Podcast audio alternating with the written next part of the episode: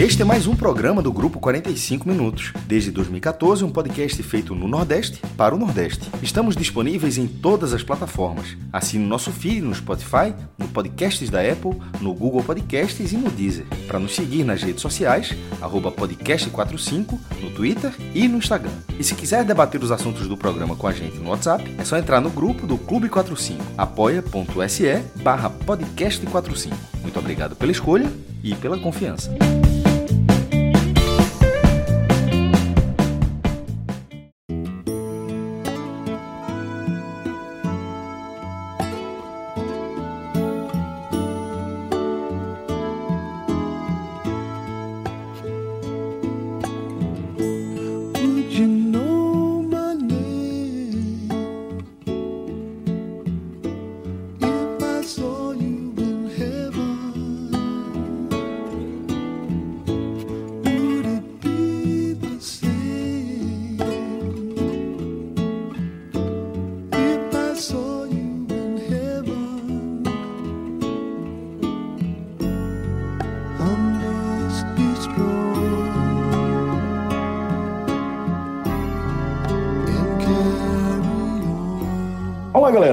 Começando mais um Agamenon quarentena e dá pra cravar já aqui que acho que dificilmente a gente se reuniu para gravar um programa onde tivesse todo mundo tão abalado por uma uma notícia específica, né? É, a gente tá falando aí do que aconteceu aqui no Recife e que é, pelo pelas circunstâncias é, da, da, da tragédia que foi a morte desse menino Miguel, cinco anos de idade, é, que estava sob a tutela da patroa, da mãe e da avó dele, é, uma senhora da alta classe do Recife, é, que estava ocupada fazendo as unhas em casa, nenhum problema nisso,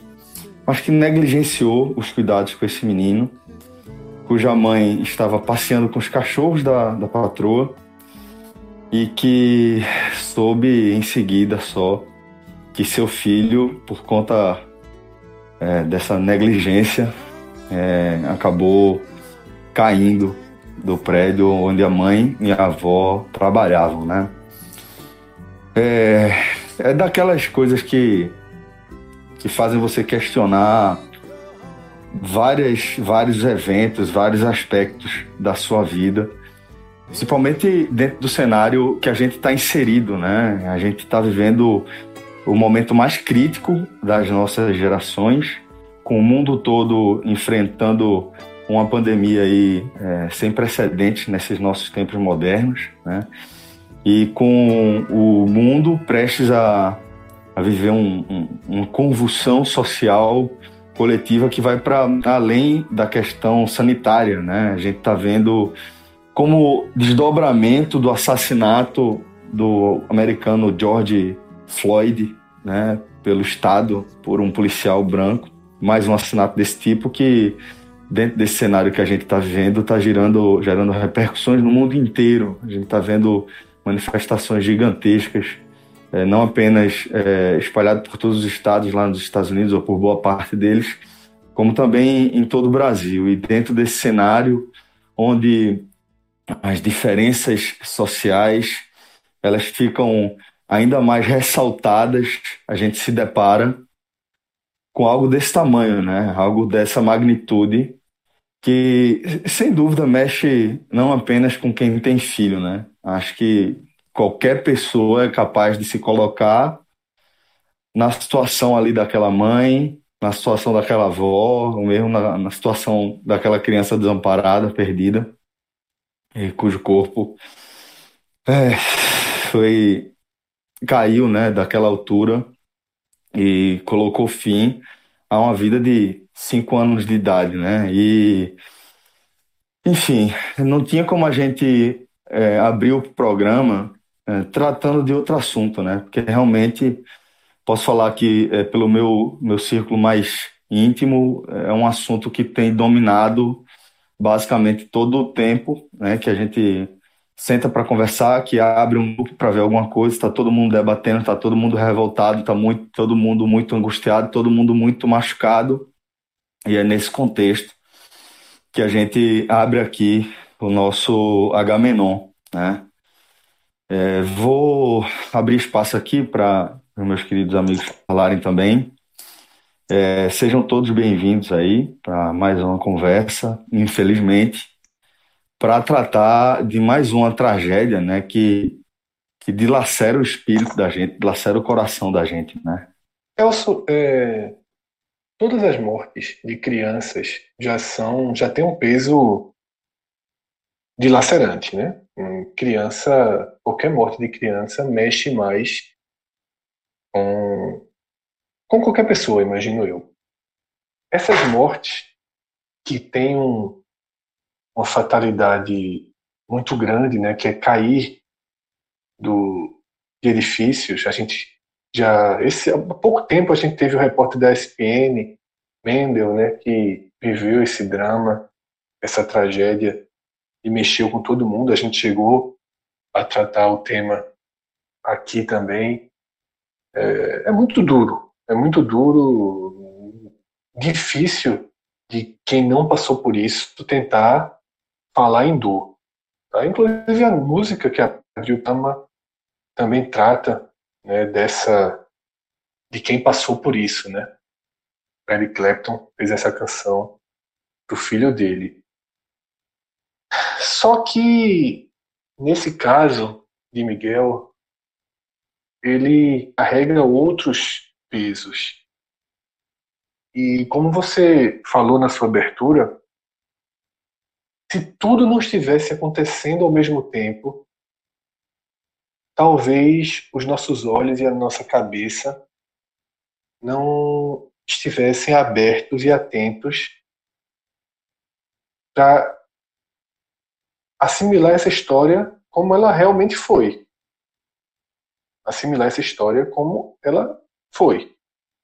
Talvez se a gente não tivesse discutindo temas tão importantes nos últimos meses, se a gente não tivesse interpretado questões com mais profundidade nos últimos meses, a gente desse um pouco mais de margem para fatalidade. Mas eu acho que aprendemos muito nesses últimos tempos e aprendemos o suficiente para entender onde termina a fatalidade e onde começa a culpa, né, direta. E o quanto essa culpa vai além de um ato de responsabilidade porque foi um enorme ato de responsabilidade e mergulha em questões muito profundas que estão intrinsecamente ligadas à desigualdade social e também ao racismo. Eu vejo algumas pessoas é, que vão concordando com todas essas etapas que eu expus aqui, mas quando chega na última, na do racismo, elas colocam alguns muros, né? elas colocam alguns questionamentos. E eu nem sou, nenhum de nós, verdade, nós não somos as pessoas mais preparadas, né? mais especializadas, ou que muito menos é, viveram isso né? A gente não viveu isso em nossas vidas para colocar um testemunho, mas a gente pode passar o que aprendeu. E o que a gente aprendeu claramente é que se fosse o filho de uma amiga da mãe, né, de uma amiga da, da patroa, ele não teria, ela não teria deixado a criança entrar no elevador e apertado botões como ela deixou. Se fosse o filho da vizinha dela, vamos supor que tem uma vizinha que não é amiga, a vizinha pediu para olhar por 10 minutos. Ela também não teria deixado essa criança entrar. Se fosse uma criança branca e se a empregada doméstica dela fosse branca, eu acredito que ela teria deixado entrar. E aí é onde existe esse muro que algumas pessoas colocam em não, em não ligar isso a um ato de racismo.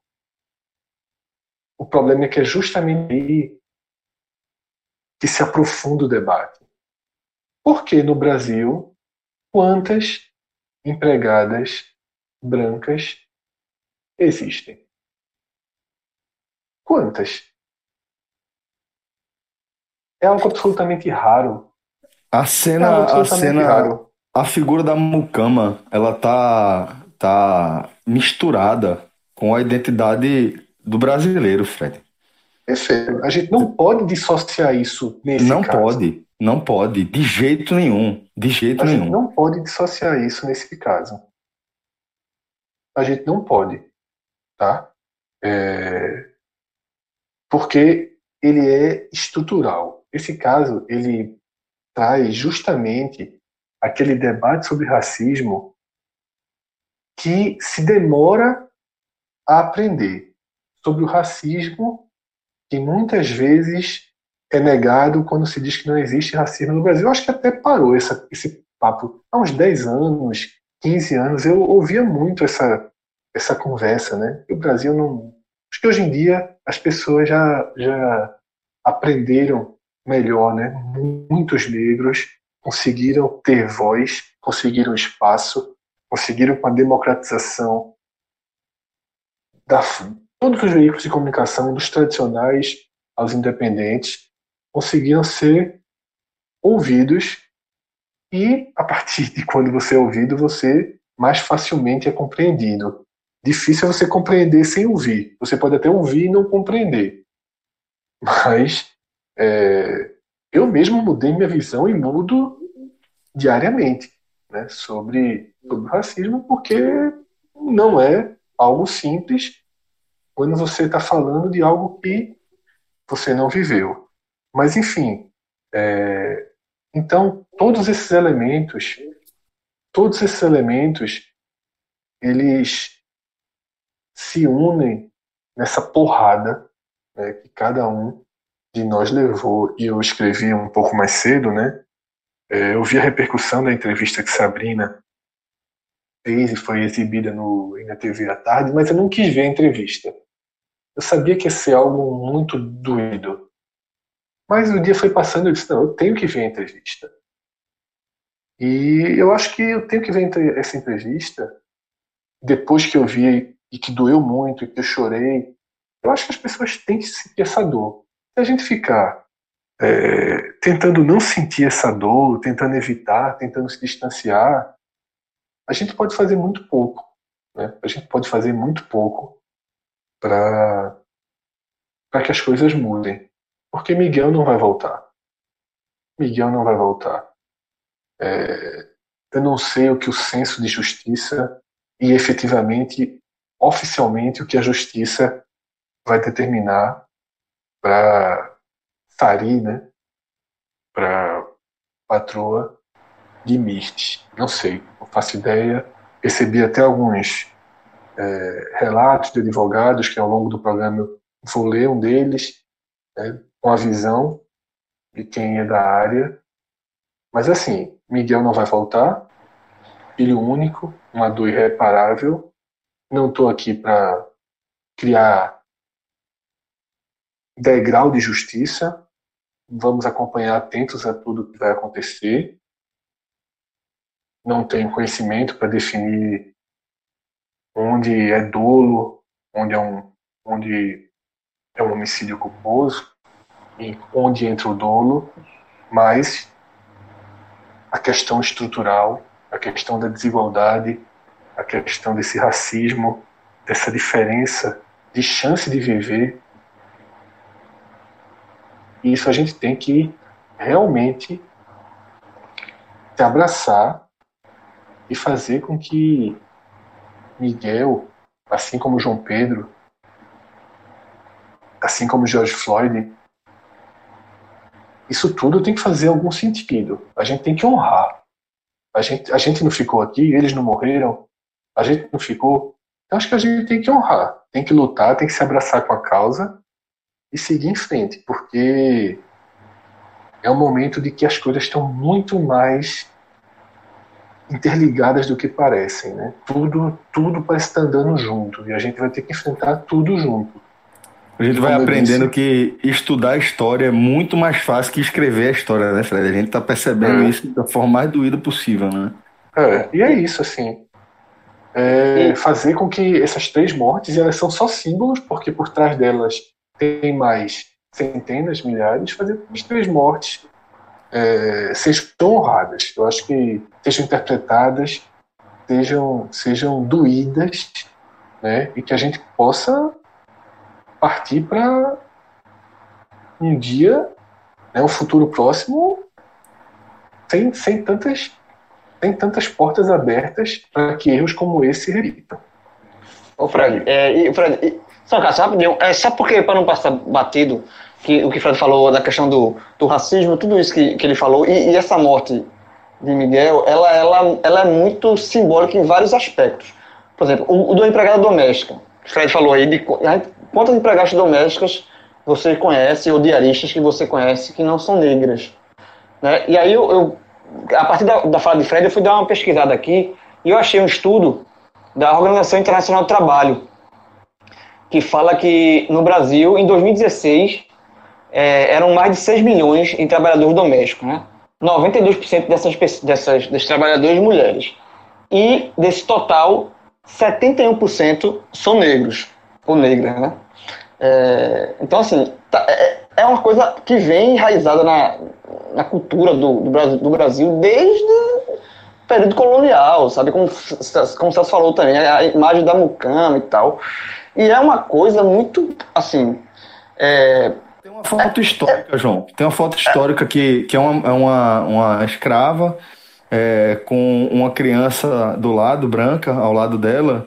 Eu não lembro agora qual foi o historiador que citou, mas é, é cabe o Brasil todo nessa foto. Que seja de um lado, seja do outro, você está representado ali naquela, naquela, naquela foto da, da preta com uma criança branca, cuidando de uma criança branca. pô. E assim, é, e- e- faz parte de quem a gente E, é. e, e aquele, e assim, aquele negócio que o Fred também falou, assim, é, da, da, se fosse uma criança da, da, da vizinha, ela teria é, olhado. E, e uma fala da avó nessa entrevista de Sabrina me, me doeu muito, assim, de, de toda a que a avó falou o seguinte. é, ou foi a avó, desculpa, não, ou foi a avó ou foi a mãe, acho que foi a mãe, que falou que ela sempre cuidou do filho da, do filho da, da, da patroa, né? Da, da Sara. Né? E a, a patroa não pôde olhar o filho dela durante 10 minutos. Sabe assim? Porque a, a ela foi descer com o cachorro. Então a, a, a, a, Mirtes, ela que trabalha na casa, ela sempre olhou, teve todo cuidado com o filho da, da, pa- da patroa dela, né? E, a- e o inverso não aconteceu por 10 minutos e que custou uma vida. A imagem do, do- dela, do, do- da criança entrando no, no, no elevador e ela apertando um, um- um botão lá do elevador e saindo. Velho, isso é assim, é estarrecedor. Estarrecedor. Assim, Como é que você deixa uma criança de 5 anos só no elevador para um prédio gigantesco daquele? É uma falta de. É você não olhar para a criança como ser humano. Mas por que ela não olhou como ser humano? E aí só me vem na, na cabeça a resposta do racismo. De você se achar superior ao outro. Sabe assim? O que é que leva uma pessoa, uma adulta, uma pessoa adulta, colocar uma criança de 5 anos dentro do elevador e soltar essa criança? Sabe assim, a criança estava atrás da mãe, a mãe estava embaixo. É, Ela não desceu, vamos, vamos aí, eu vou levar, vou levar você- para sua, sua mãe, descia com a criança, e nem apertar o botão de para baixo, ela apertou o botão de para cima. Qual é a lógica disso? É, é, é, uma, é uma falta, é uma crueldade, de- é uma falta de humanidade. Que é isso? É, por que fal- fal- faltou humanidade nesse caso? Porque ela faltou enxergar ali um ser humano. É, é, é um, é um retrato muito cruel do que a gente vive, sabe, no mundo, no Brasil. E, e Miguel foi uma vítima que teve um destino trágico. A mãe perdeu seu filho, virou é, notícia nacional.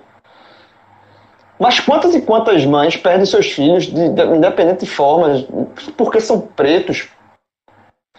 Quantas mulheres perdem suas filhas porque são mulheres? De todas as idades. Pelo simples fato de, de- das pessoas existirem e serem comissão e as outras pessoas não enxergarem, não enxergarem nelas, nas vítimas, um ser humano.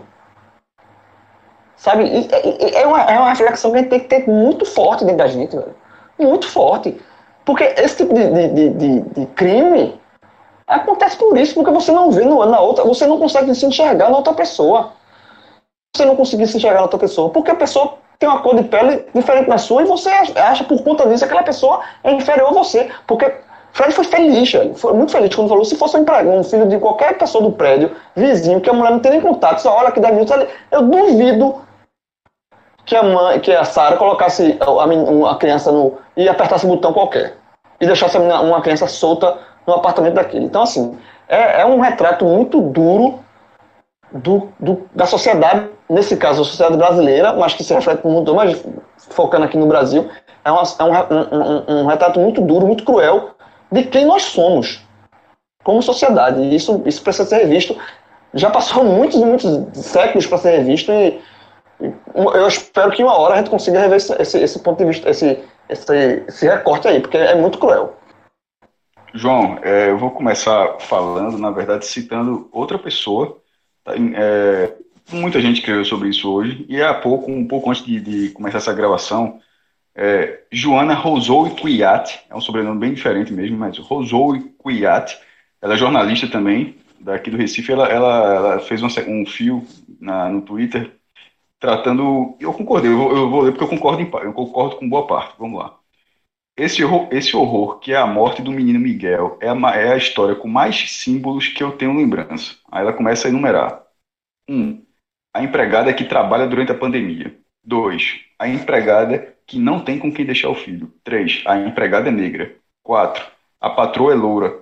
5. A patroa é casada com o prefeito. 6. O prefeito tem uma residência em outro município que não é o que ele governa. 7. A patroa tem um cachorro, mas não leva para passear. Delega. 8. A patroa está fazendo as unhas em plena pandemia, expondo outra trabalhadora. 9. A patroa despacha sem remorso o menino no elevador. 10. O menino se chama Miguel, nome de anjo. 11. O sobrenome da patroa é Corte Real. 12. A, é, a empregada pegou Covid, teria pego Covid com o patrão. 12. Nem, já me perdi número. 12. A empregada consta como funcionária da Prefeitura de. Informação que Ciara Carvalho, do Jornal, Jornal do Comércio, trouxe a- é, a- já à noite. É, 13. Tudo isso aconteceu nas Torres Gêmeas, ícone do processo e verticalização desenfreada do Recife, com especulação imobiliária e segregação da cidade. 14. Tudo isso acontece em meio aos protestos Vidas, vidas Negras Importam. É, segue com tudo isso acontece também no dia em que se completa cinco anos da sanção da lei que regulamenta o trabalho doméstico no Brasil.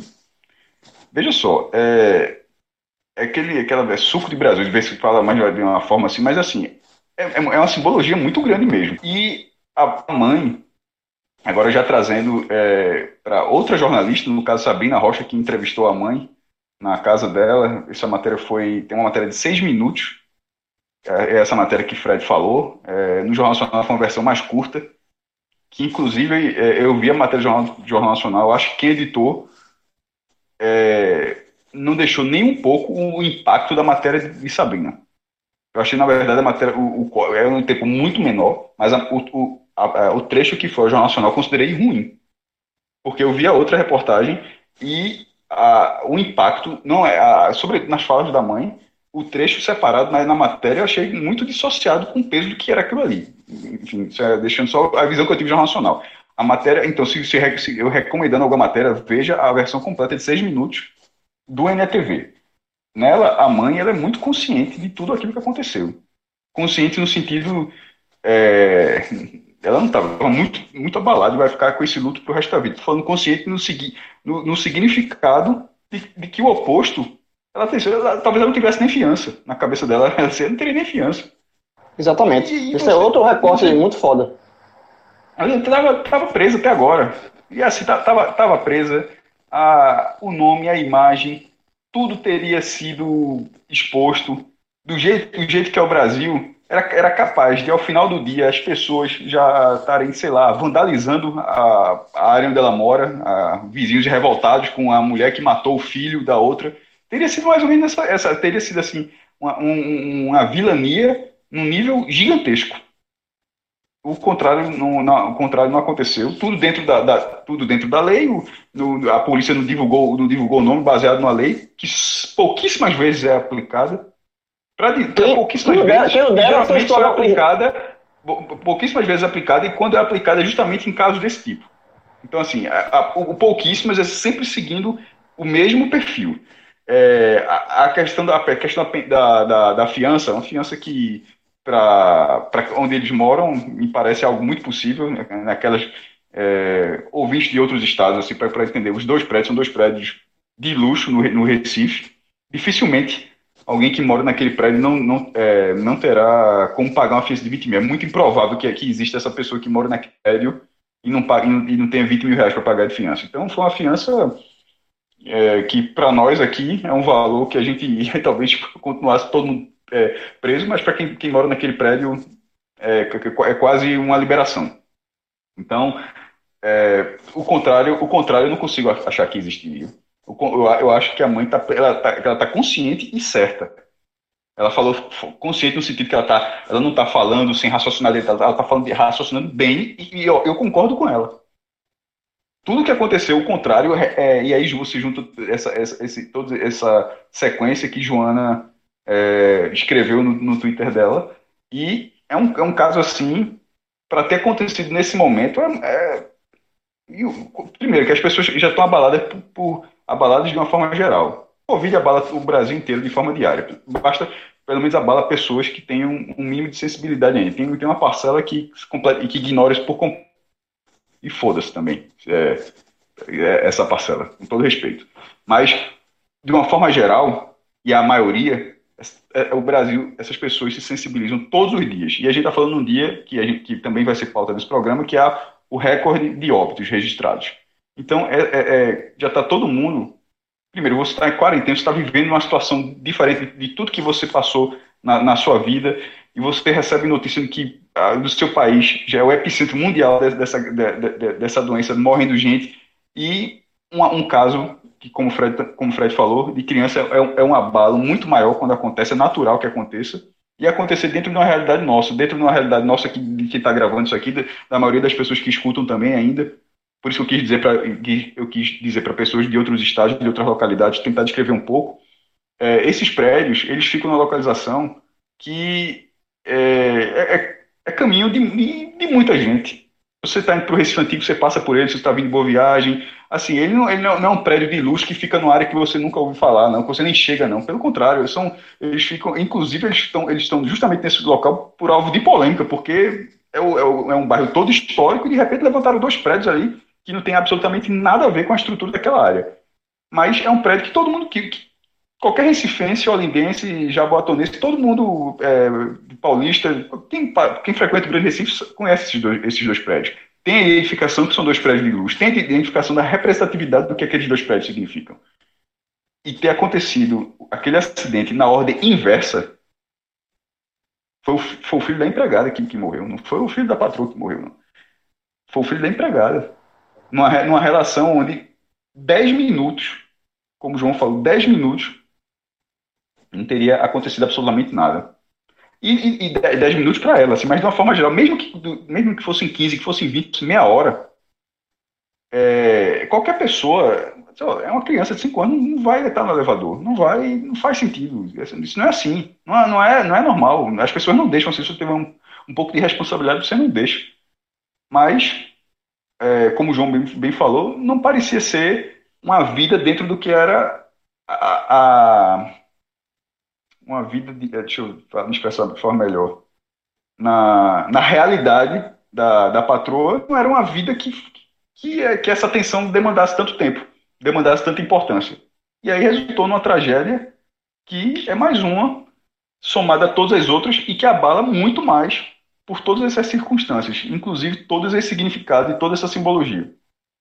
Cássio, essa essa sequência que você leu de Joana, inclusive foi você lendo, eu entrando no Twitter, eu nem, nem a seguia, mas entrei no Twitter para retweetar, porque assim, ela conseguiu, com poucas palavras, trazer tudo, né, todas as questões desse, desses elos né, que a gente falou na abertura do programa. Ela conseguiu trazer tudo. É muito carregado mesmo de, de simbologia, né, de peso, e por isso que dói, um- dói um pouco mais, né, do que já costuma doer muito morte desse tipo. É, Gabriel Miranda, né, que é um ouvinte nosso há muito tempo, e o Agamenon, para quem está escutando pela primeira vez, o Agamenon é assim, o Agamenon é a nossa conversa e alguns ouvintes especialistas nos assuntos, eles participam nos ajudando a tratar os temas com uma maior precisão. E Gabriel, já imaginando que a gente fosse gravar, ele mandou um texto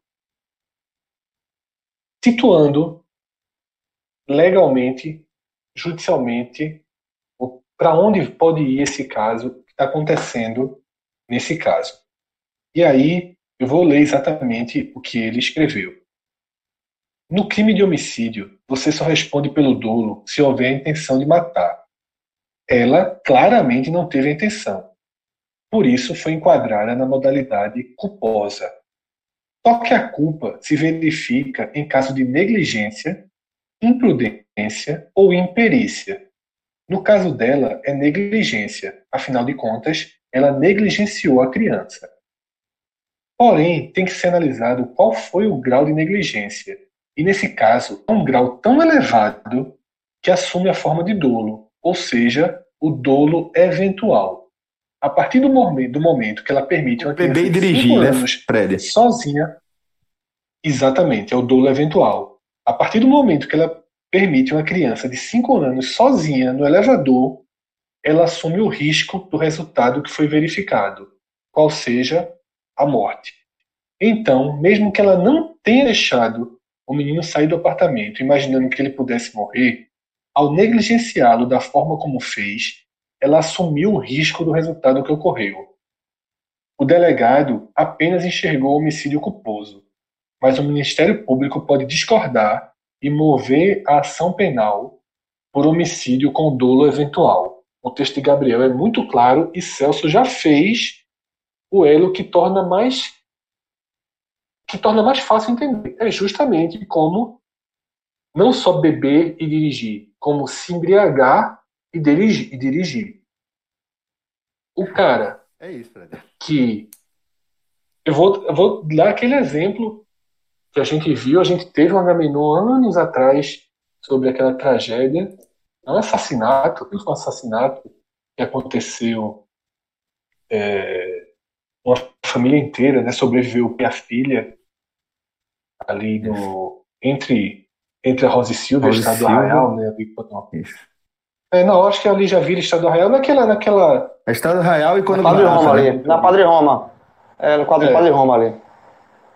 Então, o cara completamente embriagado, né?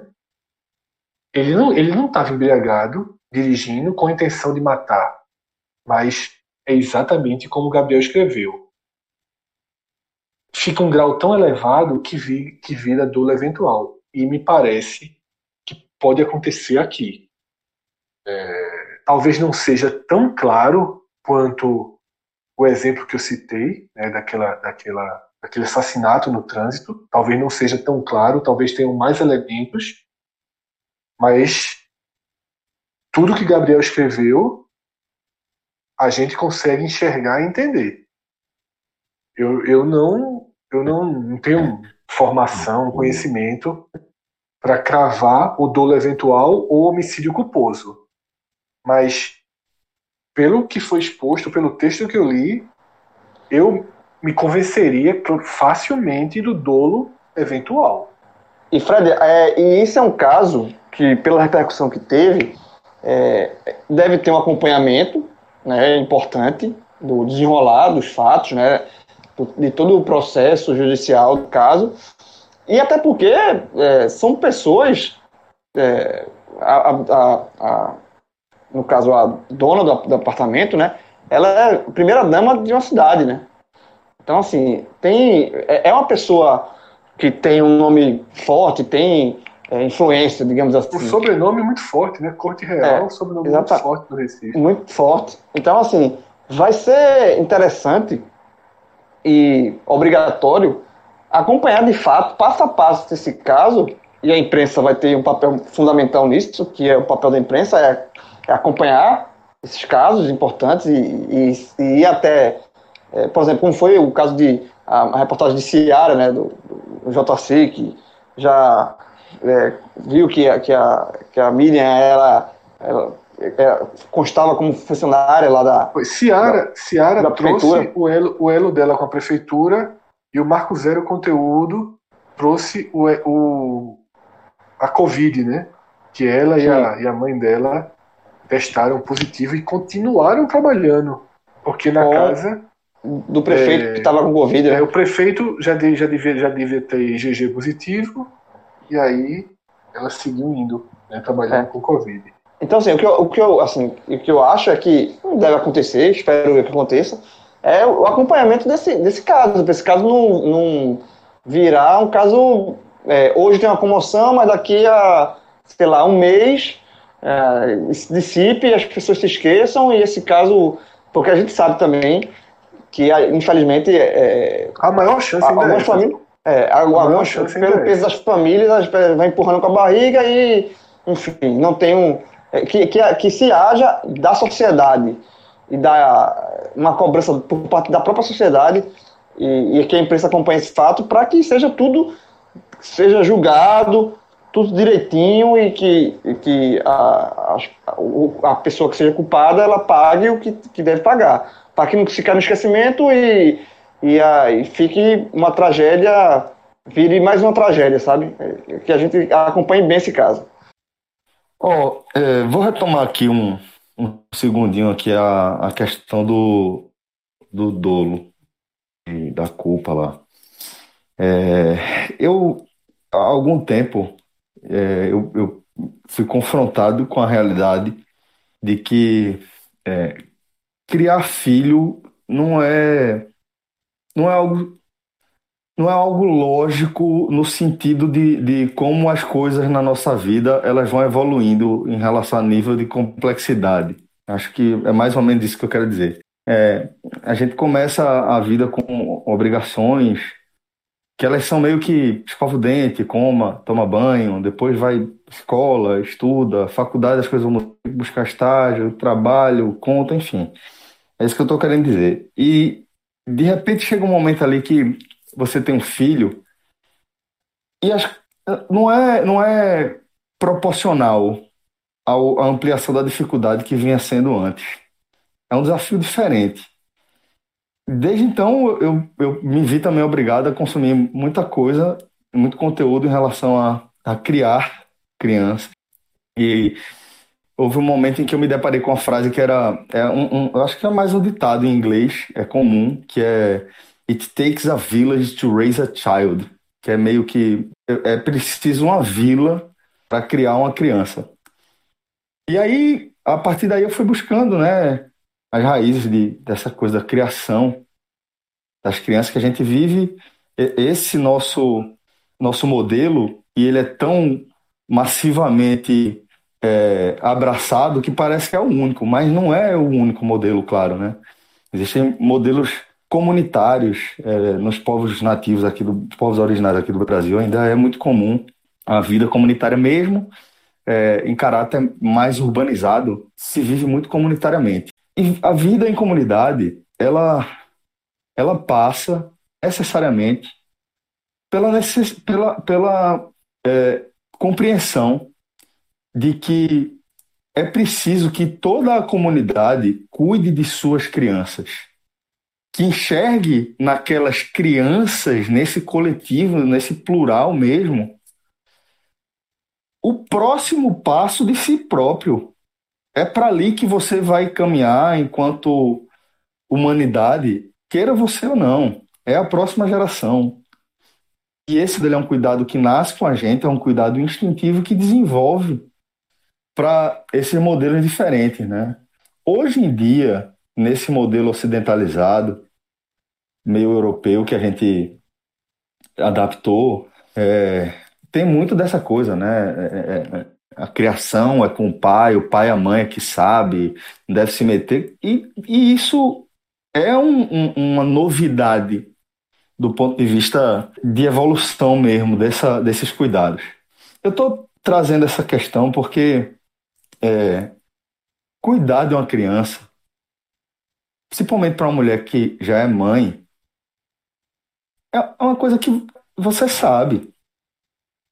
Sabe? Uma uma criança de 5 anos, você não bota no elevador, aperta um, um botão e, e, e volta para a sala e senta e volta a falar do que você vai fazer no fim de semana ou do que você está achando da pandemia. Velho, não é assim, pô. Não é assim. Você sabe, é uma criança de 5 anos de idade, velho. Que estava sob a sua tutela, estava sob seus cuidados ali naquele momento. Que possivelmente, sei lá, devia, podia estar chorando, a mãe não estava junto, e uma criança de 5 anos, e realmente você ser uma criança de 5 anos num lugar estranho sem a sua mãe pode ser angustiante. Então, vai que estava chorando, mas é isso mesmo, criança chora, velho. E a gente lida com isso, pô. Você não, não bota o problema no elevador e manda ele embora, velho. É. Isso diz muito, pô, sobre onde a gente chegou, onde é que a gente veio parar. Sabe? É, a, a simbologia disso tudo que a gente está vivendo, ela não pode ser é, assimilada dentro desse contexto de novo normal que a gente está vivendo, não, velho.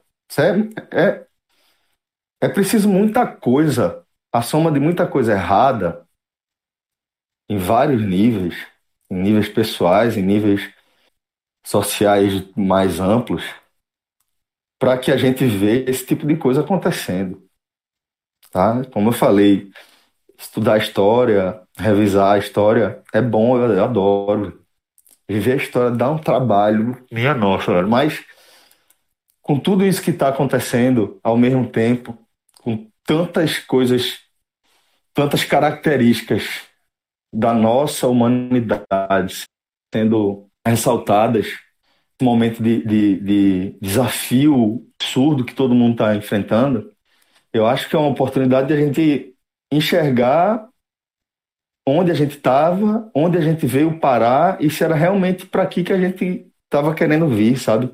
Porque é sempre tempo de você corrigir, sempre, em qualquer nível. No nível pessoal ou no nível coletivo mais amplo mesmo. É sempre há tempo de corrigir o rumo. Eu acho que é, como o Fred falou, a gente tem que honrar, né, a- as vidas que, que estão virando ícones desse momento. E eu acho que a gente precisa fazer alguma coisa. Eu já falei em vários aspectos, em vários momentos diferentes aqui, sobre como a gente vai ser confrontado por nossas escolhas, por nossas decisões, a partir desses desafios que a gente está enfrentando todos os dias. A gente vai ser confrontado por nossos filhos, por nossos netos, nossos bisnetos, trinetos. Gente- eles vão olhar, vão estudar o que a gente fez. E assim, é sempre o momento para você promover a mudança que você quer promover. Vamos, vamos tentar tirar uma lição proveitosa aí e fazer nascer alguma coisa bonita disso, dessa tragédia toda que a gente está experimentando em doses cavalares todos os dias, né?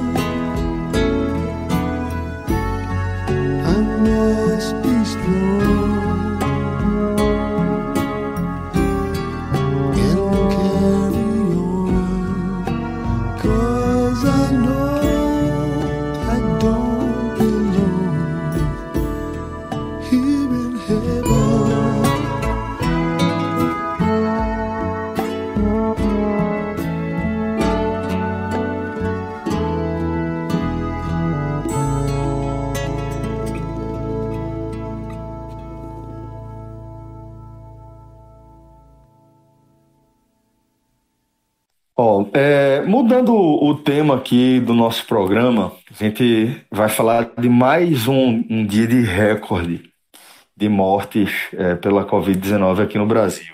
Foram 1.473 mortes nas últimas 24 horas. Um terceiro dia consecutivo de recorde de óbito aqui no Brasil, chegando a 34 mil. Vamos salientar sempre, imagino que alguns de vocês já estejam chateados com isso, mas vamos salientar sempre que vivemos um cenário absurdo de subnotificação, que segundo as pesquisas mais é, é, seguras, que eu dei uma olhada, é, cerca de sete vezes. Não sei se necessariamente o número de mortes, mas Casos, né? número de, de casos. casos, né? Exatamente. A número de morte é um casos. controle um pouco mais, mais Isso, um- isso, Fred, exatamente.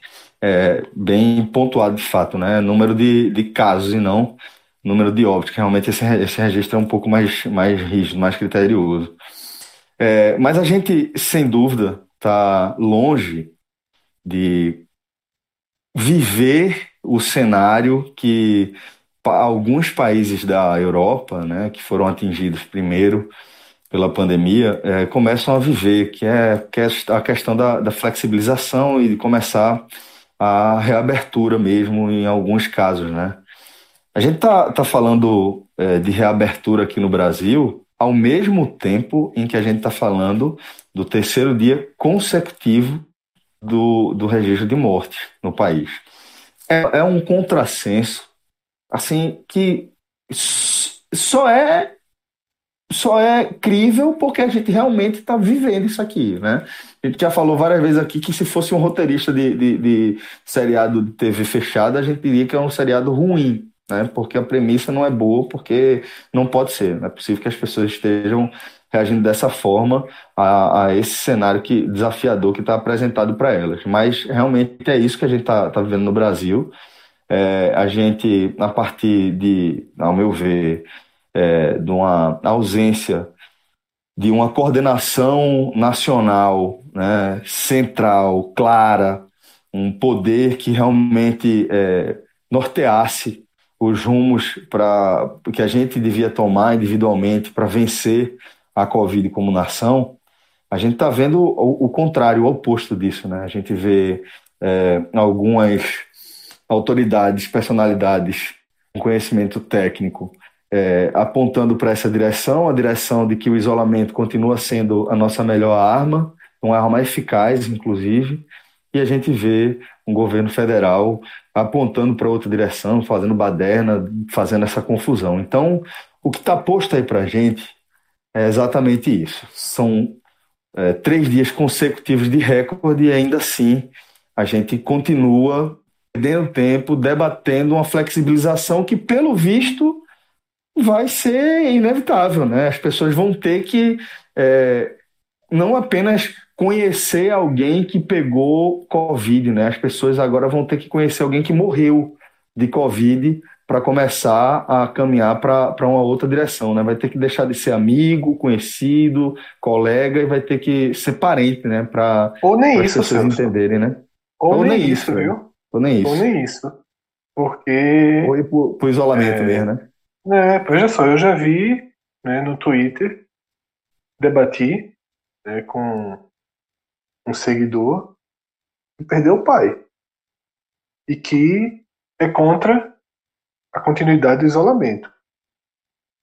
Porque disse que o pai pegou em casa e, e eu tive que ter uma resposta minimamente dura, né, dizendo que, infelizmente, né, o pai dele pegou em casa, mas se pegou em casa é porque alguém trouxe da rua, né, para casa dele.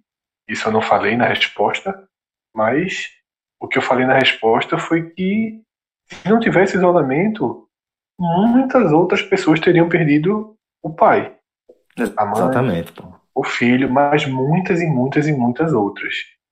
É uma insanidade, Celso, que a gente está três meses quase, né? E a gente ainda tenha que discutir isolamento, por exemplo. A gente ainda tem que discutir isolamento, né? De que não deveria ter isolado. Enfim, existe um debate, e esse é um debate que a gente já passou por aqui, muito pertinente e muito difícil de chegar a alguma conclusão, e deixa um pouco os governantes de lado e foca um pouco na população. Claro que, claro que é, a questão Bolsonaro, de desde o começo, sido uma corrente oposta ao isolamento e a todos os cuidados e a tudo que parecia nortear o bom senso. Claro que isso foi muito decisivo para a gente ter uma população caminhando para lados diferentes. Mas, mesmo dentro da parcela da população que não segue a linha de Bolsonaro, o que a gente tem chamado dos 70%, mesmo dentro desse grupo, a gente tem comportamentos que fogem ao que países mais acostumados, talvez, a esse tipo de risco, a esse tipo de conduta, um comportamento de muito maior respeito à orientação do isolamento. Porque nesses meses a gente chamou de lockdown, que era isolamento, depois veio algo parecido com lockdown. Mas a verdade é que muito pouca coisa mudou. De todos os de todos os períodos que a gente viveu, o isolamento mais forte foram os das primeiras semanas.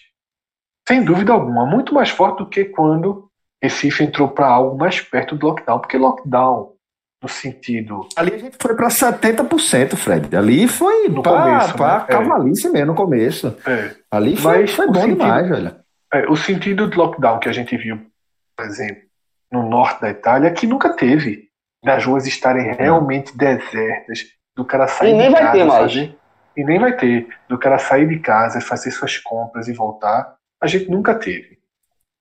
Certo? A gente É uma, é uma realidade diferente também, né, Fred? É aquela questão de que era a zona, a região mais rica da, da Itália ali, e a- as, as ruas que são filmadas são as ruas históricas, né? É, Aqui a gente tá é, falando de, de uma isso. é. comunidade, tá entendendo? Que tem demandas diferentes, demandas de dia a dia mesmo diferentes, sabe? É- é- Se a, gente só, acho- se a gente só filmasse o Marco Zero, né? O calçadão da viagem à praia, Exato. daria também essa Exato. sensação. Verdade. A gente não viu imagens Isso.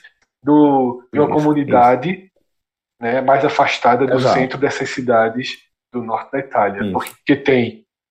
né, a gente às vezes tem uma- impressão que a Europa não tem é, é, conjuntos Subúrbio, né? habitacionais, é, periferias, subúrbios e, e- e eu, eu citei conjuntos habitacionais porque na verdade é justamente os subúrbios da Europa eles são muito marcados por esses conjuntos, né, esses prédios todos iguais e, e que é onde na verdade mora o grosso, né, de muitas populações.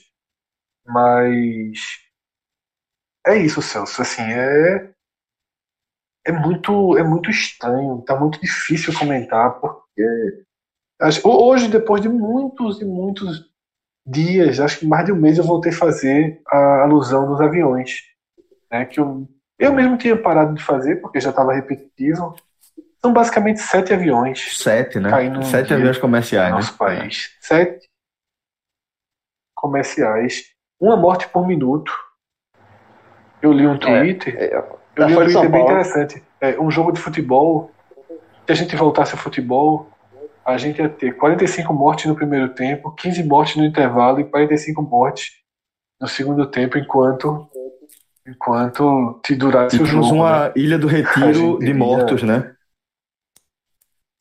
Isso foi, mais, foi no- nos, nos dados de ontem, né? No de hoje Isso. já não cabe mais Já não a cabe. esses O de hoje é o 1.400. público da final da Copa do Brasil 2008, só pra, ou seja, que é um, como o Fred falou, já é uma capacidade que não existe mais. Aí daqui a pouco vai ser a Arena Pernambuco, daqui a pouco a Fonte Nova, o Arruda, o Castelão, o Maracanã. Aí daqui, É. aí, aí daqui a pouco você está somando estádio. Dois Maracanãs, três, tá- tá- tá- é uma coisa completamente A gente desenfreada. tá somando aviões, Então, né? é, A gente já não tá Fred- mais, mais é um É, a gente tá avião somando aviões. já tá, tá somando É, avião, pra- avião. mas já que o Brasil gosta do.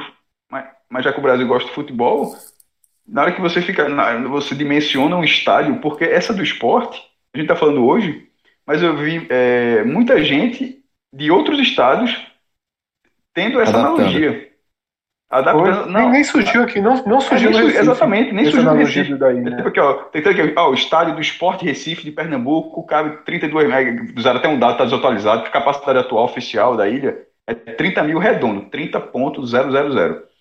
E pegaram a capacidade da ilha, que é ela sem é, é, os entraves da, do Corpo de Bombeiros, da Polícia Militar, porque a ilha pode receber até 32.900 pessoas. É, é que como, é que como a ilha ampliou dois setores, diminuiu, né? O número É. de, de, de, de, torcedores que pode sentar. né? É porque que- na questão de segurança, ela, ela pode, ela- o máximo dela é 32.900 hoje, a questão de segurança, mas só está autorizada a receber 30. Para esses outros 2.900 Não, podem claro, ter que fazer claro. algumas coisas. É tipo o Santa. O Arruda cabe 60 e está autorizado só 55. Os aflitos, que está autorizado acima de 14, mas pode receber até 19. Mais ou menos essa, essa lógica. Então, Hum. isso foi de outros estados que tiveram essa analo- analogia com a ilha. E essa analogia que surgiu hoje vai, vai continuar. E como eu falei, daqui a pouco vão ficar pegando outras arenas de Copa do Mundo cada vez maiores. E, e na hora que você pega assim, para que, quem tá. Muitas, muitas pessoas que escutam a gente aqui, a maioria, acredito, é, galera do futebol também. Quando você pega um estado, você vai dimensionando, aí você fala, pô, meu irmão, é isso tudinho aqui lotado? É, é exatamente isso. Tudo a partir de um mesmo motivo. E que não é, e que é um motivo que poderia ser Imagina, imagina aquela, aquela final do estadual, né, Maestro? Imagina aquela final do estadual que você foi com seu brother, aquele cara que ia todo, todo jogo com você, você pegou a lotação com ele, vocês foram ouvindo o rádio junto, discordando dos comentaristas, chegou, pegou a, a, a avenida, desceu do ônibus, pegou a avenida, foi andando, falou com o cara que vende salsichão, teve gente eh, oferecendo ingresso eh, eh, de cambista para você, perguntando se você tem ingresso sobrando, sobrando eu compro. Chegar ali, entra todo mundo naquele empurra, empurra, tem, e, todo mundo ali morreu. Pronto. É, é isso aí. É. Todo mundo que tá ali morreu. E É daqui isso- a pouco, essa é a conta que a gente mas tá daqui a fazendo. pouco vai ser tipo a rodada. É tipo, aconteceu isso em tal canto, aconteceu isso em outro canto, porque Exato. Rodada. vai, vai, vai ser mais um estádio se continuar desse jeito. Aí, flexibilização. Por que flexibilização? Os governadores e prefeitos desistiram, Desistiu. as pessoas, as pessoas desistiram. Eles estão sendo Não, como- não comove mais, cara. Fred, não comove mais. Isso aqui me dá. Me, me- assim, a gente tá falando em todo dia um recorde novo de mortes, mais de mil, mil e trezentos, mil e duzentos, mil trezentos, mil quatrocentos, não há sequer uma comoção disso. Assim, você, as Sabe por pessoas. que não tem, João? É exatamente porque- a mesma coisa da primeira parte desse programa. Porque se essas 1.400 pessoas fossem, a maioria delas, das, de, de classes sociais mais abastadas, isso não aconteceria, isso, isso não seria, é, essa flexibilização não ocorreria de maneira alguma. De maneira alguma. A sensação que dá é que essas pessoas, quando a gente fala essas pessoas, são essas pessoas tipo classe C, B e A. Essas pessoas re- reduziu o, o número de vítimas nessas pessoas. Então, dá uma sensação de que, ah, comigo tá tranquilo. É, é, no fim das contas, é, é um, é, um, é, um, é, um, é, um, é um racismo junto com, com, com luta, social enorme que está atrelado a isso também. Porque não, é, é está, exatamente. Como? Também está isso mesmo. É, então assim, não tem. A estação, não, que tá morrendo agora, pobre. É assim, a grosso modo na cabeça de muita gente. esse- Aqui, aqui, essa parte aqui tá mais tranquila. Então, essa Os votos, sensação. essa sen- da Itália comoviam mais. que, e, e acontece o quê? A, a- a parte mais rica da Itália. Na hora que aquilo ali começou a flexibilizar ali, é porque ó, se te- se tá tendo em outra parte, meu amigo, é outra parte. Não é mais Deixa eu fazer, deixa eu fazer um, um questionamento mais duro. Será que nós mesmos, nós quatro aqui, a gente não sentiu mais, pe- mais peso nos mortos da Itália? Talvez, e aí eu tenho uma resposta. Não acho. Já que você fez a Talvez. pergunta, você fez a pergunta, eu respondi logo. Não acho. Talvez, porque assim, eu lembro a gente falando assim, muito assustado. Então, E se eu falo algumas pra você, semanas- pô, você fez a É, e pergunta. al- é, não, exato. E algumas semanas a gente entra no assunto, já não é mais tão destaque nos programas. Eu vou dizer o que eu, eu vou dizer a minha opinião. É, deixa eu. é, Tá. eu, eu acho Mas- assim, que a gente se preparou, digamos assim. É, a Itália acendeu. É, a palavra que tu avisou usou, a gente. ela, ela define, Fred. A, a Itália assustou a gente. Sabe? A A Itália, Itália, a cara, Itália a gente ali. quando viu a Itália morrendo 800 pessoas, quando a gente A viu palavra que eu uso pra 800 mim- a gente sabia a- que ia morrer mais de mil no Brasil por dia. Fred, eu vou responder por mim essa tua pergunta. A minha resposta, pra- a minha, o resumo que eu faço é que eu estou desiludido. Porque a Itália, quando acontecia as mortes na Itália, e aquilo foi o primeiro impacto muito mais forte de morte na, na- da- do coronavírus, né? Aqueles caminhões e tal, aquela imagem muito forte, né? É, assusta. E você, desde ali, pelos caminhos que o Brasil estavam tomando, estava tomando, você já vislumbrava que aquilo ali poderia ser o futuro do Brasil. Mas a gente tinha tempo para mudar aquilo ali. Mas foi passando os dias, a gente foi vendo o presidente fazendo um absurdo atrás de absurdo, demitindo o ministro, ministro da Saúde, demitindo o outro ministro da Saúde, o Brasil hoje não tem ministro da Saúde. A gente foi se acostumando, o que é um grande mal do, assim, da- da- do Brasil nos últimos anos, é a se acostumando, normalizando as, as loucuras. E aí eu fui vendo que aos poucos todo mundo foi cedendo, todo mundo ace- aceitou a derrota. Então a palavra que eu tenho para. Eu, eu, eu me choca cada vez quando eu vejo 1.400. Pô, Quando eu via hoje, que agora os números são divulgados só de- 10 da noite, né? De- 1.400. Porra, velho, 1.400. Aí, sabe, e aí eu volto à palavra desilusão. Sabe por quê? Me chocou hoje. Mas eu tenho certeza que teremos mais recordes pela frente. 1.500, 1.600. Não há tendência. A gente não está numa luta que a gente, porra, tá fazendo tudo aqui, a gente tá se esforçando tanto, esse número não cai, velho. O que a gente pode fazer para melhorar mais? Não, a gente simplesmente largou. Então, quando a gente larga, é uma batalha, a gente já entra na batalha perdida, você já entra no, no, no até usando de novo a analogia do futebol, você já entra num jogo sabendo que a derrota é certa. João, eu Então, o- concordo, o eu, o me eu choca é concordo eu- com, com, com o que você está falando. Por isso que eu discordo, eu- o Fred fez a pergunta, eu discordo da. Se ele, ele já colocou todo mundo, e talvez ele ache dele. Eu, eu não acho, não.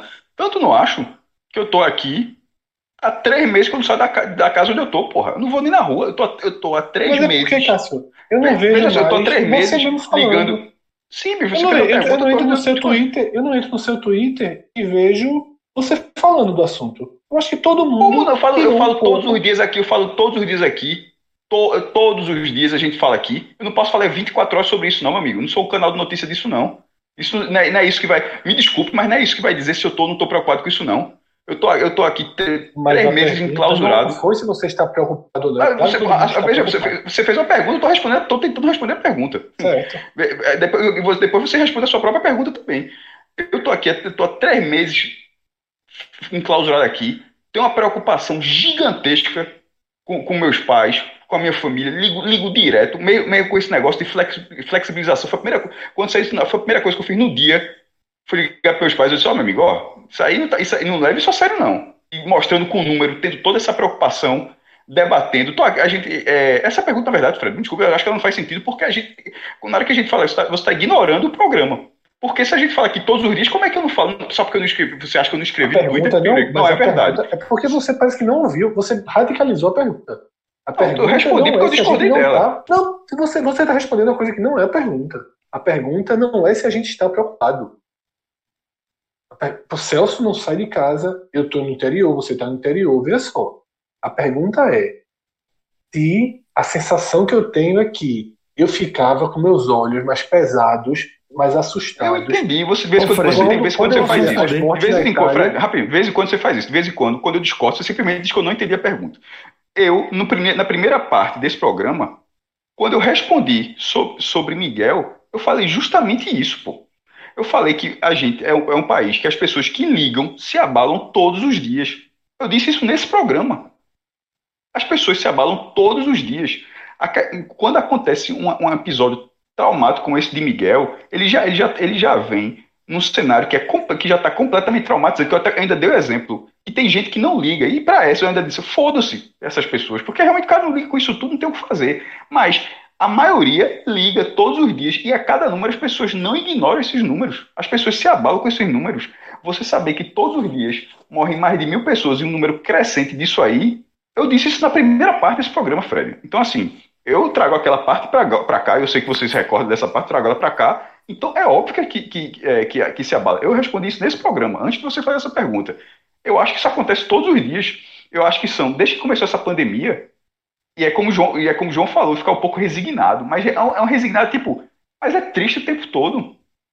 Eu, eu, eu, desde que começou isso tudo, é, primeira quinzena de março ainda, né? Quando, a, quando o Brasil entra de vez nessa história, a gente já estava vendo se preparando, como você falou, com a Itália, mas quando entra no Brasil, quando entra, entrou isso tudo, porra, a gente ri aqui, ri porque as pessoas, tipo, porra, você, você ri de outras coisas, mas assim, de uma forma geral, se perguntar, de uma forma geral, eu acho que é algo. É, é, sou uma pessoa muito mais triste há três meses. Ô, Fred, deixa Oi. eu tentar responder a, a sua pergunta é, da forma como eu entendi.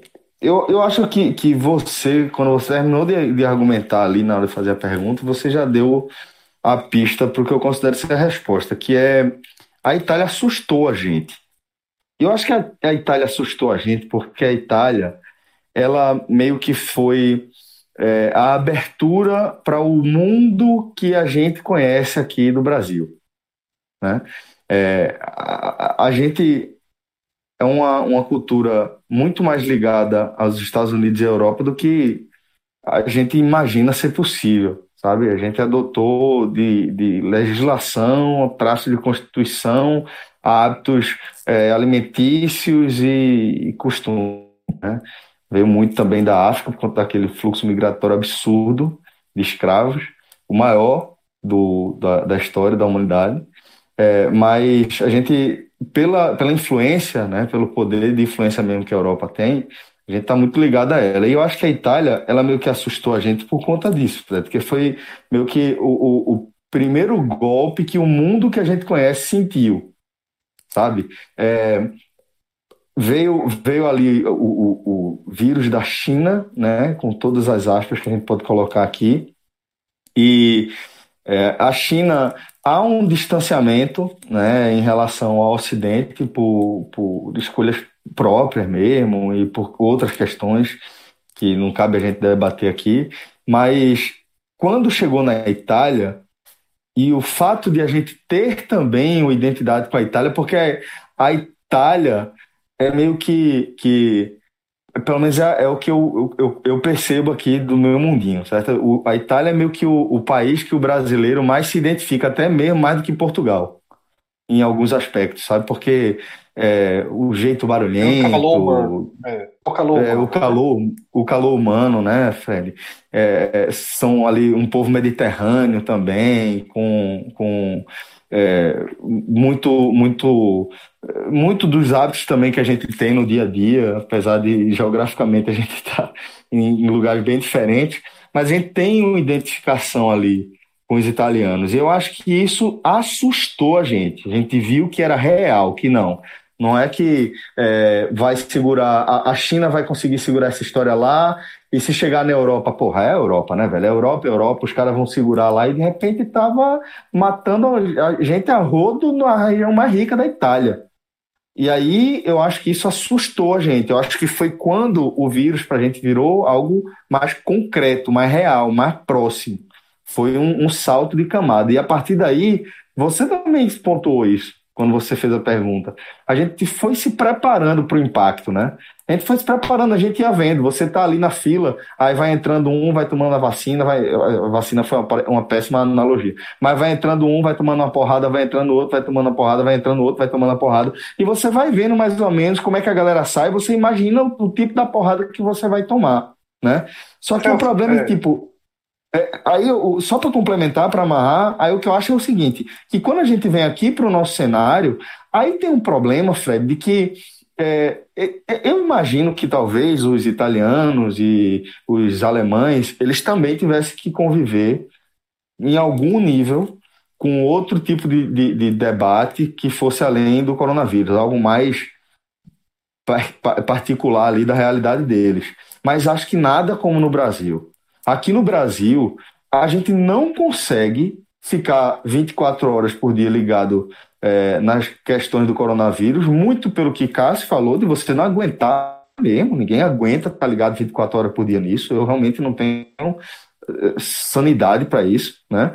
É, mas eu acho que, que tem muito também de você ser obrigado a ocupar a cabeça com outras preocupações. Aí eu acho que você fica meio lá, meio cá, meio lá, meio cá, meio lá, meio cá, e, e, e talvez realmente o resultado seja a gente ficar meio anestesiado para É, a, a calamidade que a gente está vendo todos os dias. Eu tentei, eu fiz essa pergunta justamente porque eu tenho me feito essa pergunta, certo? É, eu assisti o Jornal Nacional hoje e meus olhos só saltaram a tela e se concentraram exatamente no Jornal Nacional na parte de Miguel. Claro, uma criança, roteiro, história, tudo que a gente já comentou no início do programa. E acho que, em parte das respostas de vocês, eu fui pegando também elementos. Esse que você citou, de você, da gente se sentir obrigado, é, acho que são duas coisas. A gente se sente obrigado por dois caminhos diferentes. A gente se sente obrigado pelos problemas do país, né, e pelos problemas do mundo, e porque no Brasil, como a gente fala desde sempre, não tem só uma coisa acontecendo. A gente estaria também é, sendo muito alienado se a gente só pensasse nisso e ignorasse tudo o que acontece de política, de decisões na esfera federal e nas esferas estaduais, e também a nossa própria necessidade de sobreviver, de ter uma vida com alguma, com alguma qualidade de vida. Não dá para ficar consumindo o tempo inteiro, porque no início eu consumia o tempo inteiro. Sabe? Eu, é o que eu falo assim, minha sensação é que quando tinham 115, 200 mortes por dia, eu ficava congelado ali diante da TV. E agora, menos, né? E agora, é, como eu te falei, eu, eu usava os aviões para a Itália, alertando que isso poderia acontecer no Brasil, e fazia um tempo que eu não fazia alusão dos aviões, eu voltei a fazer hoje. A gente já fez um Agamenon que a gente chamou de freio de mão, né? Foi justamente para não deixar. Faz tanto tempo aquilo, e talvez esse hoje seja não- outro freio de mão. Não tem um pouco. Ô, Fred, pra, tu, pra você, não tem um pouquinho também dessa desilusão que eu citei, não? Assim, pô, eu achei que, velho. Não tenho desilusão, não é muito, não é muito uma característica minha, não, João. Eu não sou É, muito. Porque, porque a sensação que dá assim. A gente não tá fazendo nada, velho, pra conter isso. E as pessoas aceitaram. acho até até, tem, até eu mesmo acho esses, que até até mesmo é. esses protestos, esses protestos que estão acontecendo. Que são, sabe, esses protestos me chamam a atenção por outro lado também. Assim, as- até os protestos em si, as pessoas indo para as ruas para protestarem. É também um. um- um- um- as É. pessoas tentando voltar ao normal, assim, onde não está normal. Porque aquilo ali, ó, é óbvio que ali é um foco de contaminação. Ah, Se se fala de aglomeração, evitar aglomeração, tudo que tem ali é aglomeração. Então eu não consigo ver aquilo ali e achar massa. Mas assim, ao mesmo tempo, assim, é, é entender que. Eu estou entendendo assim, infelizmente, eu estou entendendo dessa forma, é que é de, é de- de- desilusão, de estar desiludido que assim, as pessoas aceitaram que vai ser assim e não tocar Mas eu não acho não, João. Eu não acho que as pessoas aceitaram não. Eu acho que essa sua visão, ela não é uma visão que, que representa o grosso da população, não. Eu não acho que as pessoas aceitaram a derrota e, e priu e acabou, não. Eu, eu penso de outra forma. Eu acho que as pessoas estão cansadas, sabe? Eu acho que, que três meses de isolamento, porra, fode qualquer um, velho. Qualquer um. De semi-isolamento, né? O problema É, de semi-isolamento. Mas eu acho que o semi-isolamento é ruim, é, é- talvez seja até pior, É. Fred, porque ele acaba se é, prolongando né, o, é o isso, cenário, né? né? Mas esse, esse que foi o X da questão, né, Celso? É, Esse que foi o esse X é o da X da questão. questão, justamente. Porque, Justamente. assim, aí hoje a gente convive. A gente convive com. Conversei com um amigo meu ontem. Ele falou o seguinte pra mim: ele, velho, pode ter governo, pode ter o que for. Dia 15 eu abro meu negócio. Ele falou: pode ter o que for. O que for. Dia 15 eu abro, com orientação, sem orientação. E assim, isso, assim, a palavra flexibilização, ela. é, a gente está aprendendo essas coisas que a gente não viveu na vida. Se você, se o governo, uma coisa que para mim está clara, se o governo decidiu ter aquela, aquele maior rigor com os carros, com a placa, você não pode dar ré, meu velho. Porque Foi péssima a decisão, exatamente, concordo. isso. É, a gente 100%. aprendeu isso. se você dá um passo atrás, as pessoas imaginam que são 10 Liberou tudo. atrás. Exatamente. Liberou tudo. Agora tá uma angústia pelo abre-abre. Tá entendendo? Agora tá uma angústia pelo abre-abre. E assim, é, a gente tá debatendo futebol, é o presidente da federação, a gente faz um programa com todo cuidado, é o presidente da federação, sabe, presidente do esporte, deu entrevistas horríveis. Deu entrevistas horríveis. É o que eu tô dizendo. É, o Rio Grande do Sul, eu tava vendo, o Rio Grande do Sul tá treinando há, há algumas semanas. Não tem data para voltar. Aí Pernambuco que nem começou a treinar, já quer voltar em junho. Eu vi, eu vi o Rio Grande do Sul cogitando agosto. Sabe? É um. É um show de insanidade, assim. É, é, É, é, a gente é tá uma- no- É, a gente tá no momento mais difícil de comentar, porque eu não sei mais o que comentar. Aí, João, tem um pouquinho do que você falou, não é desilusão, mas é, sentindo assim, um certo enfraquecimento, eu diria. Sabe? Não tem mais argumentos, né? Não tem muito mais o que, o que, o que fazer que não seja agora as coisas mais básicas, né? Que é cuidar de, de quem você pode cuidar. eu, acho, eu achei essa decisão do governo do estado. pai dele, né, para É. tentar que o seu pai e sua mãe evitem, porque assim, se quando era Bolsonaro já estava difícil, agora ficou muito difícil.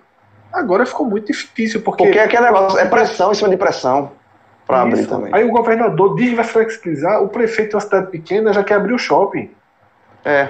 Nessa, ia ter um shopping aberto hoje, se não me engano, Costa Dourada. E o Ministério Público conseguiu evitar. Eu não acompanhei muito de perto isso, eu li por alto.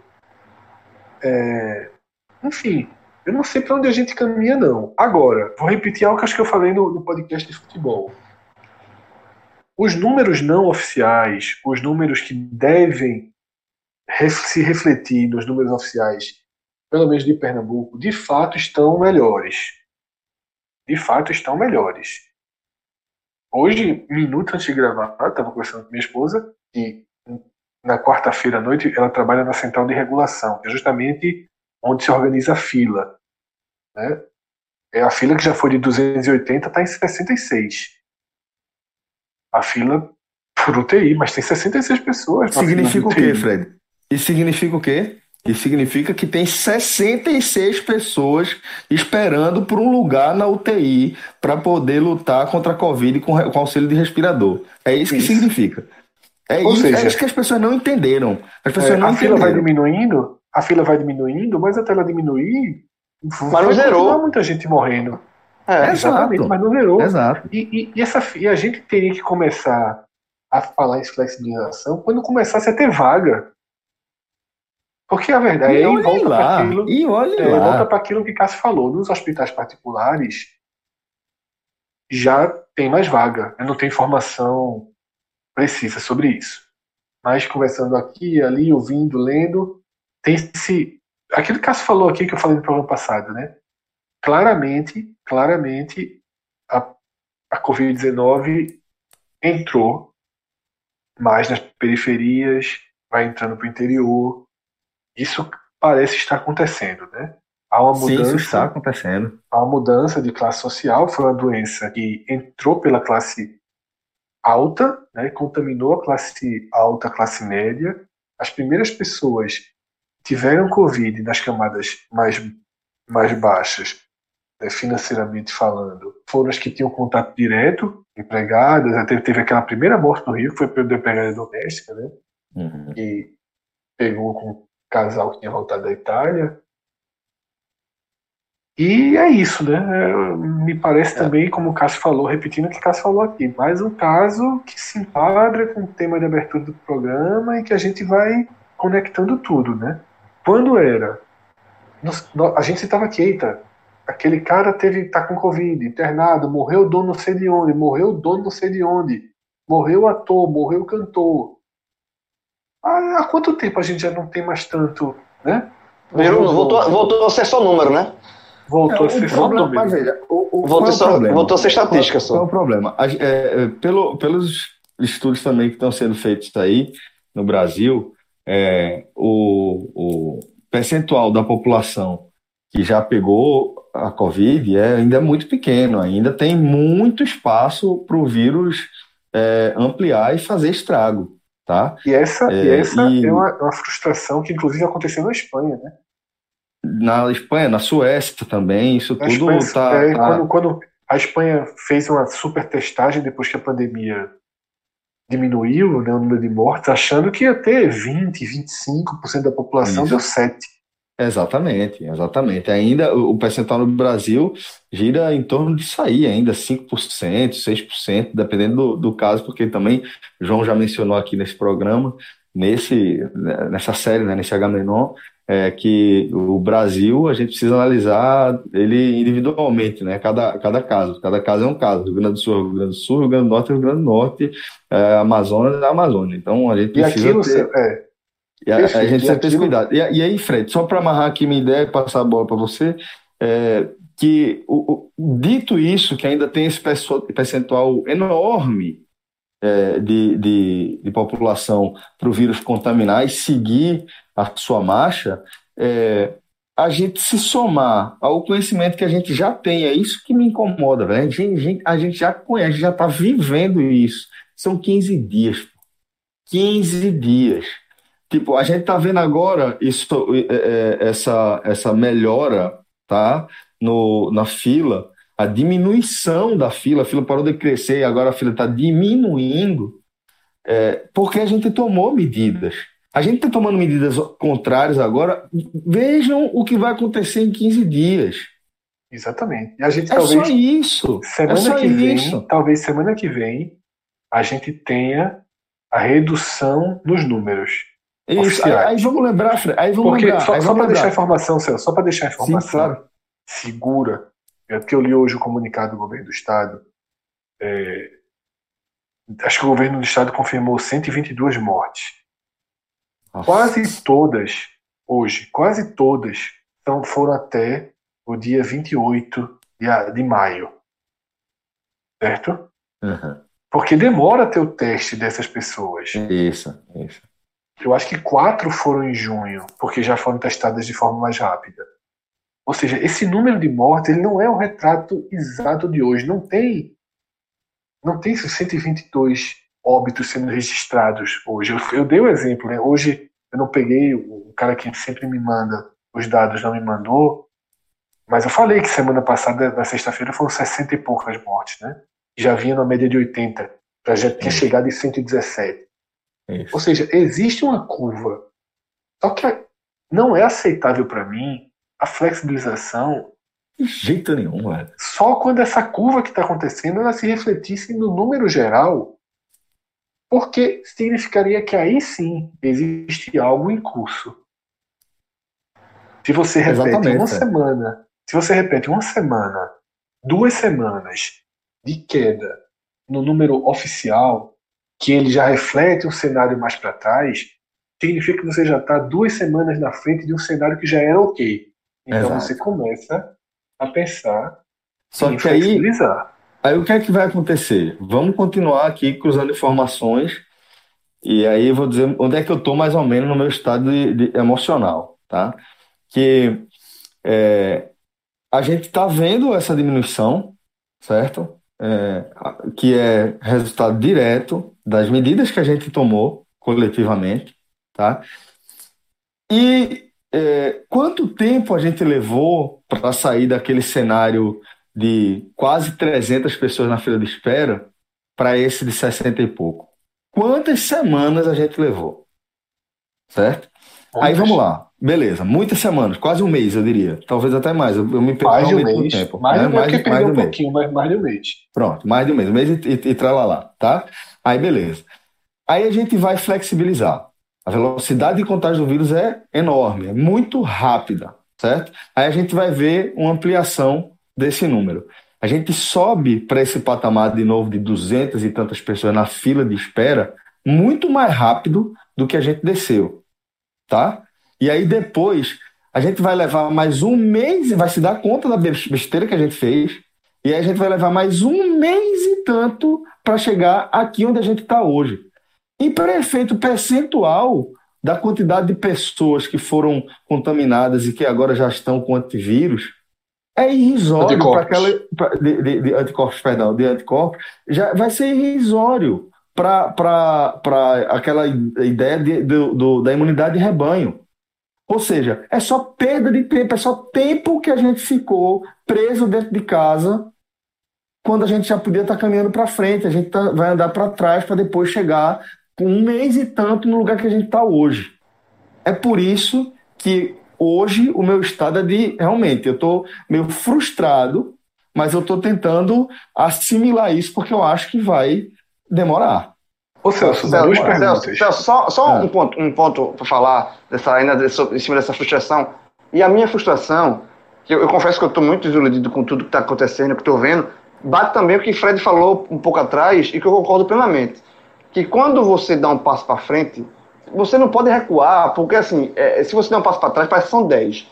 E, e, e, diante disso, é, a minha impressão é o seguinte: é que é, existe o, o, governo estadual, o governo aqui de Pernambuco, ele fez um, um plano, né, uma planilha de, de, de, liberar por etapas.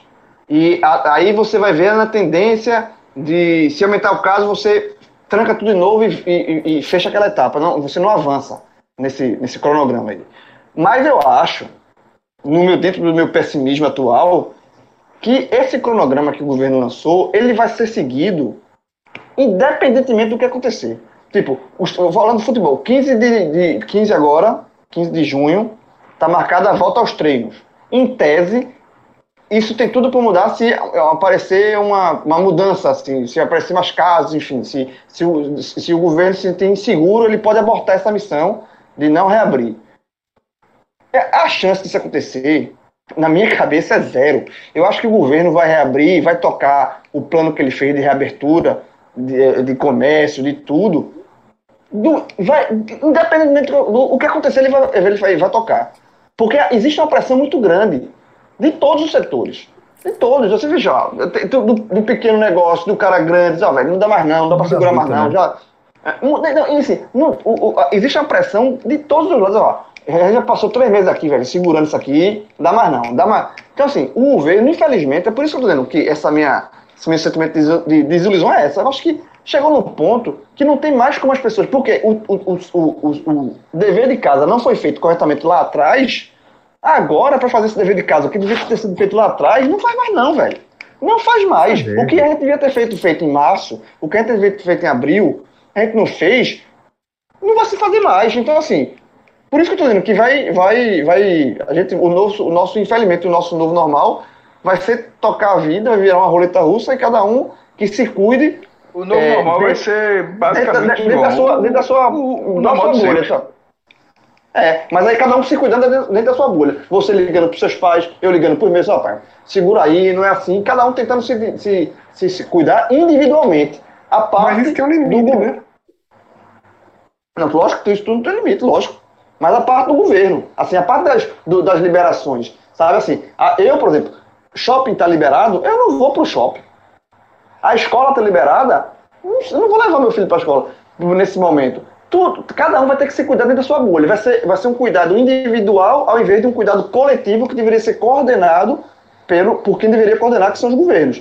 E essa parte aqui, essa parte de cima, essa parte aí, essa, essa mola, essa, essa engrenagem já quebrou há muito tempo. E aí, infelizmente, vai ser. Vai viver esse novo normal triste que eu estou dizendo aqui. Fred, tu Quando... tem duas perguntas para fazer. É, uma, uma o João já meio que respondeu e todo mundo foi na mesma linha. É justamente isso.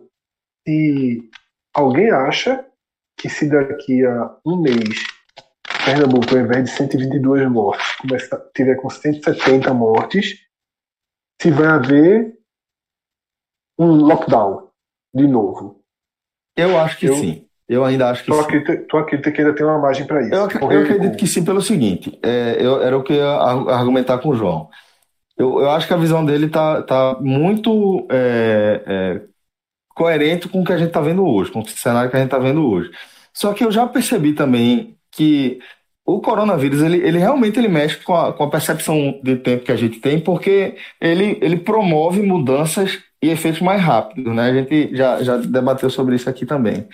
E o, o a questão é que a gente está tá projetando um cenário para é, dia 15 o futebol voltando com a realidade que a gente tem hoje eu continuo achando que a gente acaba sendo impactado de alguma forma pela, pela, pela tragédia mesmo, pelo ritmo da, da doença, sabe? Por quem ela vai derrubando, por quem vai, vai ficando pelo caminho. Eu acho que a, a gente vai, vai cedendo. E o que eu penso é, é agora, beleza, tranquilo, num nível é, de gestão pública que a gente conhece aqui de Brasil, é, vai lá que o governador consegue conceber essa ideia de ceder depois de alguns dias de números positivos. Depois de algumas semanas de números negativos, as coisas mudam também. É isso que eu estou dizendo. Aí eu acho que, que a visão do próprio governo, da própria população, não vai ser mais a visão que ela está hoje. Sabe, essa, é, é, pode até ser que ela esteja é, sem saco num nível muito maior, que seja ainda pior. Mas eu imagino que, é, é pelo que eu estou falando, o percentual de pessoas infectadas ainda é muito pequeno para o tamanho da tragédia que a gente já tem. E aí a imagina isso, e aí imagina isso com 40% da população contaminada, quantas pessoas vão ter, vão ter morrido e quantas pessoas vão escapar do, de um luto violento mesmo, tá entendendo? É, é- essa é, é a esperança, veja só que maluquice, que eu tenho de que as coisas mudam em algum momento. E a outra pergunta, João até já passou uma resposta. Esse mesmo amigo que eu conversei ontem, que ele falou que vai reabrir o negócio dele em 15 dias, aconteça o que acontecer, 15 dias não, dia 15, aconteça o que acontecer, ele também me disse que os filhos dele não vão mais para a escola esse ano. Porque são filhos pequenos, ele acha que não, não, o risco não cabe. Não quer expor risco, não. Eu esqueci o termo que se usa ainda é naquela fase da escola que não. Enfim, não sei explicar. É maternal, sei lá, não sei exatamente. Pré-escolar? É, Paternal? que, que não faria tanta difi- diferença, tipo, não perde um ano, digamos assim. Ah, entendi. Que foi mais ou menos isso. É, e aí eu pergunto, e foi o que o João falou, que Cássio falou, não, dizendo pro meu pai, não sai, não sai, não sai. E aí a gente recebe imagens, eu compartilhei no grupo, recebi de Eduardo e, e fui passando. Paris, as ruas dos bairros lotadas, pessoas com máscara, mas quando sentam para beber, para conversar sem máscara, as mesas próximas. Em que momento, qual vai ser o nosso limite? Qual vai ser o limite que o João vai ter pro pai dele? Vai pro jogo. Pô, O Náutico jogando com portões abertos. Certo. O cara quer ir pro jogo. Um jogo decisivo. Até que ponto as ilhas individuais não vão ceder? Com relação ao meu pai, eu vou dizer pra ele ficar você, sempre ao seu porque pai. É, não, a- a- veja, ao meu pai, eu vou dizer, não, não vá, porque meu pai é grupo de risco total. Então, ele vai ter que ficar em casa e ele, de vez em quando, ele já é cabeça dura e já se expõe naturalmente. Hoje, mas, enfim, é, um, é uma questão dele, que ele tem que trabalhar, ele é autônomo, enfim. Mas, depender de mim, ele não sai. Com relação a jogo de futebol, também não vou. É isso, Fred. Eu acho que cada um vai Não, ter não que fazer do jogo, opção. assim, tipo, Não, momento qualquer exemplo, ter- qualquer exemplo. Eu acho, que- eu acho que eu, eu só vou me sentir, eu só vou me sentir confortável para sair ou, autor, é, ou, ou, é, é, convidar um amigo, uma pessoa com que eu gosto, um, parente, para sair junto, fazer um, um programa mais bar. coletivo, é, coletivo, eu só vou me sentir à vontade quando eu sentir um mínimo de uma vacina ou um mínimo de segurança que, é, que a- essa curva de contágio tiver descido, tiver em níveis de controle, sabe? Aí eu posso me sentir à vontade, como uma curva mínima de contágio. O Brasil voltou a ter 100 casos por dia, sei lá. viu? Aí ok, entendi. mas com esse cenário, assim, de as pessoas vão abrir na, na tora mesmo, na, no peito aberto, eu não, eu não vou ficar, eu vou ficar em casa, eu vou fazer, meu, eu, eu vou fazer a minha quarentena, assim como eu tô fazendo. Eu só vou me sentir sair, sa- como assim, caiu para mil pessoas por dia, o número de mortes no Brasil é de 10 por dia, 10, caiu para 10 mortes por, di- por dia no Brasil. Aquele número no início, Pernambuco, aí Pernambuco morrendo Pernambuco zerou um não, no dia, um- outro dia zero, um, outro dois, dia é. dois. Aí- é. É, é, exatamente. Numa coisa controlável, aí sim.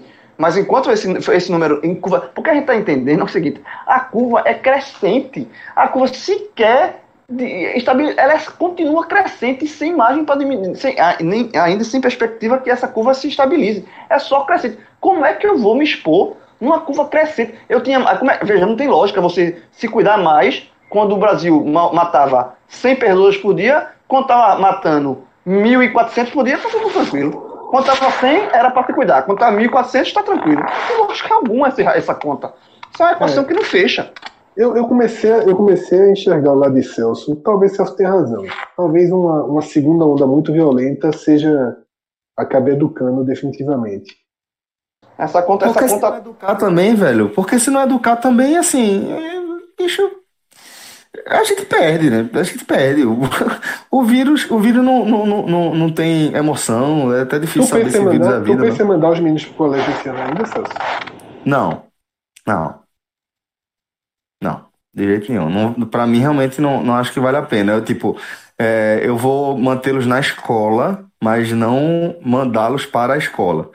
Eu acho que dá pra gente é, terminar o ano é, da forma como, como a gente tá levando, né? Desde que tenha uma estrutura.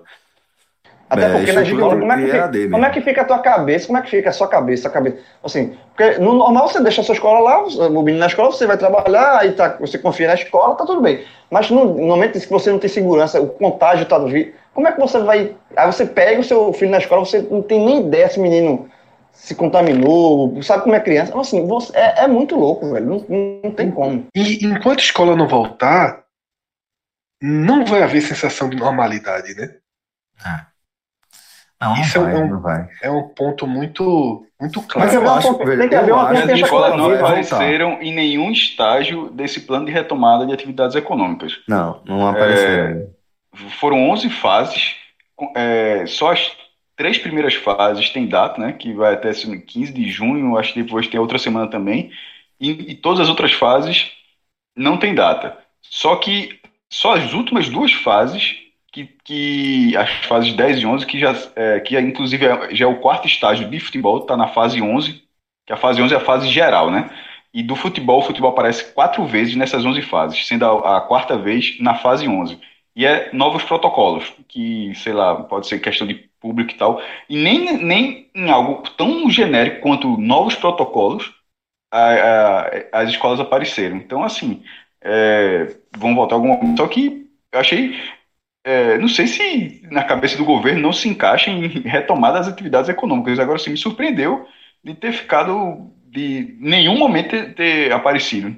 Tipo, nem fase 12. Assim, simplesmente fora. É, e- A gente, e- vai e- ver, a gente vai ver pai levando o filho para shopping, vai, né? Exceção sempre tem, né? Tem, Sempre vai, Tem pai vai, levando vai, filho para supermercado, né? vai. Tem. Sempre, sempre tem. Sempre tem, sempre tem. Agora sim, Fred, eu acho, eu acho que, que é, eventualmente vai ter que voltar, né, às escolas. E essa, essa geração aí é uma geração que a gente vai ter que começar a, a olhar com carinho, olhar com cuidado, porque está passando por uma coisa que a gente não sabe como vai afetar, né? Você ficar tanto tempo sem convívio numa fa... num, num, num período tão decisivo da vida, né? De, de tantas descobertas aí de quem, de quem você é a partir é, de, de, das pessoas que fazem mesmo a sua rotina, enfim. É uma galera que a gente vai ter que ficar, ficar de olho, olhar com, com cuidado, porque... E as escolas vão se adaptando também. E as escolas vão se adaptando. Por exemplo, vou dar um exemplo da escola dos meus filhos.